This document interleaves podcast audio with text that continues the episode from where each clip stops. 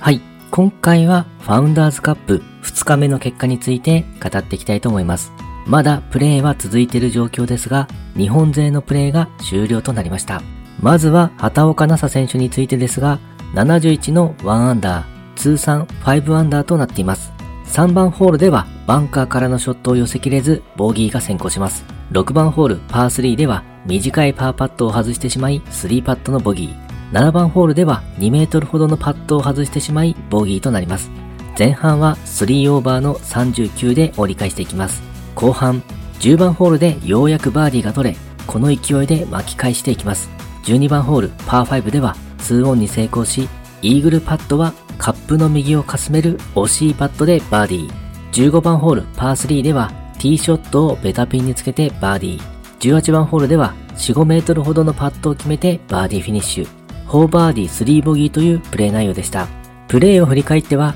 フロント9で3つボギーが来てしまって、ちょっとしたパッティングのズレがあって決めきることができなかったが、後半にカムバックできてよかったとコメントをしており、3日目に向けてはパッティングを修正して、上りのパットにつけられるようショットを意識していきたいと意気込みを語っていました。ピン位置が少し難しい場所に切られているようで、特にショートサイドに行ってしまうとパーセーブするのも難しいとのことです。前半はショートパットなどを外す場面がありましたが、パットの距離感が非常に良く、ピンチを切り抜けることも多かったですね。ただ3つのボギーが来てしまい、このまま崩れていくのかとハラハラしていたところ、後半に反撃が始まりました。後半はショットでチャンスを作って、パットでしっかりバーディーを取っていき、4つのバーディーを重ねていきます。初日の勝みなみ選手のように、前半と後半で別人のように調子が上がってきました。結果として1アンダーでスコアを伸ばすことができたので、いい位置で決勝ラウンドへと進んでいきます。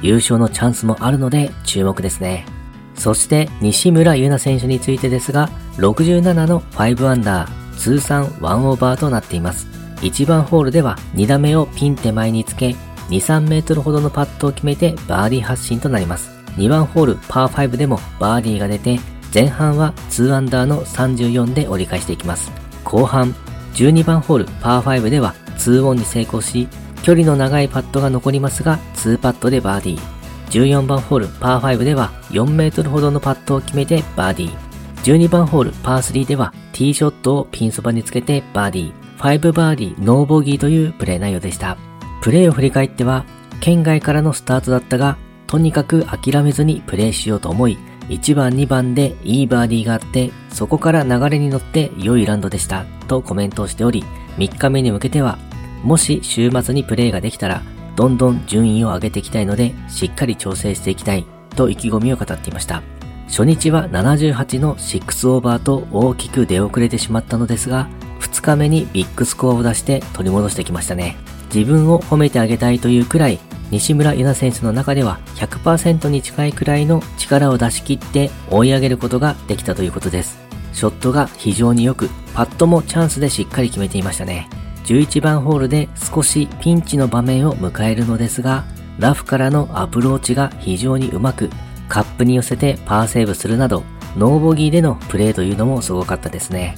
2日目のプレーについては、課題としているメンタルコントロールでうまく気持ちの切り替えができていて、吹っ切れていたということなので、そういうメンタル的な対応も良かったのかもしれません。西村優奈選手にとって今回の67というスコアは LPGA ツアーでのベストスコアとなるようです。西村優奈選手、この試合の後にリシャッフルとなっていくので、プレッシャーもある中、諦めたくないという気持ちで可能性をつないできました。現在、カットラインが1オーバーとカットライン上にいる状況です。最終的にどうなるかはまだわかりませんが、おそらく予選通過はできるのではと予想をしています。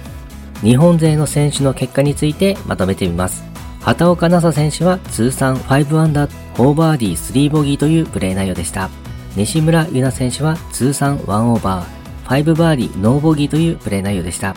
勝南選手は通算2オーバー、2バーディー4ボギーというプレー内容でした。ショットは安定しており、パットの距離感も非常に良かったのですが、あと一筋という感じでパットを沈めることができず、うまく噛み合わなかった感じですね。あとはバンカーショットやラフからのアプローチでうまく寄せきれない場面も多かった感じです。勝南選手の場合、リシャッフルは大丈夫な位置にいると思うのですが、ただ予選落ちとなってしまったので一末の不安がある感じですね。まあ、といってもおそらく大丈夫だとは思うんですけどもね。今後の予定については一度日本に帰国して2週間の休養と調整を行い、みずほアメリカオープンに出場予定とのことです。そして笹生優花選手は通算5オーバー、3バーディー3ボギーというプレー内容でした。風の穏やかな午前のスタートだったので、スコアを伸ばしてくるかと期待をしていたのですが、なかなかスコアを伸ばすことができずでした。これで3連続予選落ちとなってしまったのですが、2週間の休みがあるので、そこでうまく調整してまた活躍してくれると思います。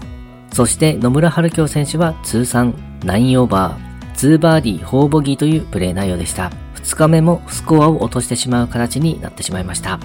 この後の試合の予定ですが、来週はオープンウィークとなっており、その後の LPGA マッチプレイは古江彩佳選手のみ参戦予定で、その他の選手はエントリーをしていない状況です。そして6月からまた通常の試合となるミズホアメリカオープンが開催されていくのですが、この大会は120人出場の試合となるので、いつもの144人出場に比べると出場枠が少なくなっています。リシャッフルの結果によって出場できるできないが変わってくるのかなと思うので、このあたりについても注目していきたいと思います。はい、今回はファウンダーズカップ2日目の結果について語ってみました。今回もゴルフの話がたくさんできて大満足です。それではまた。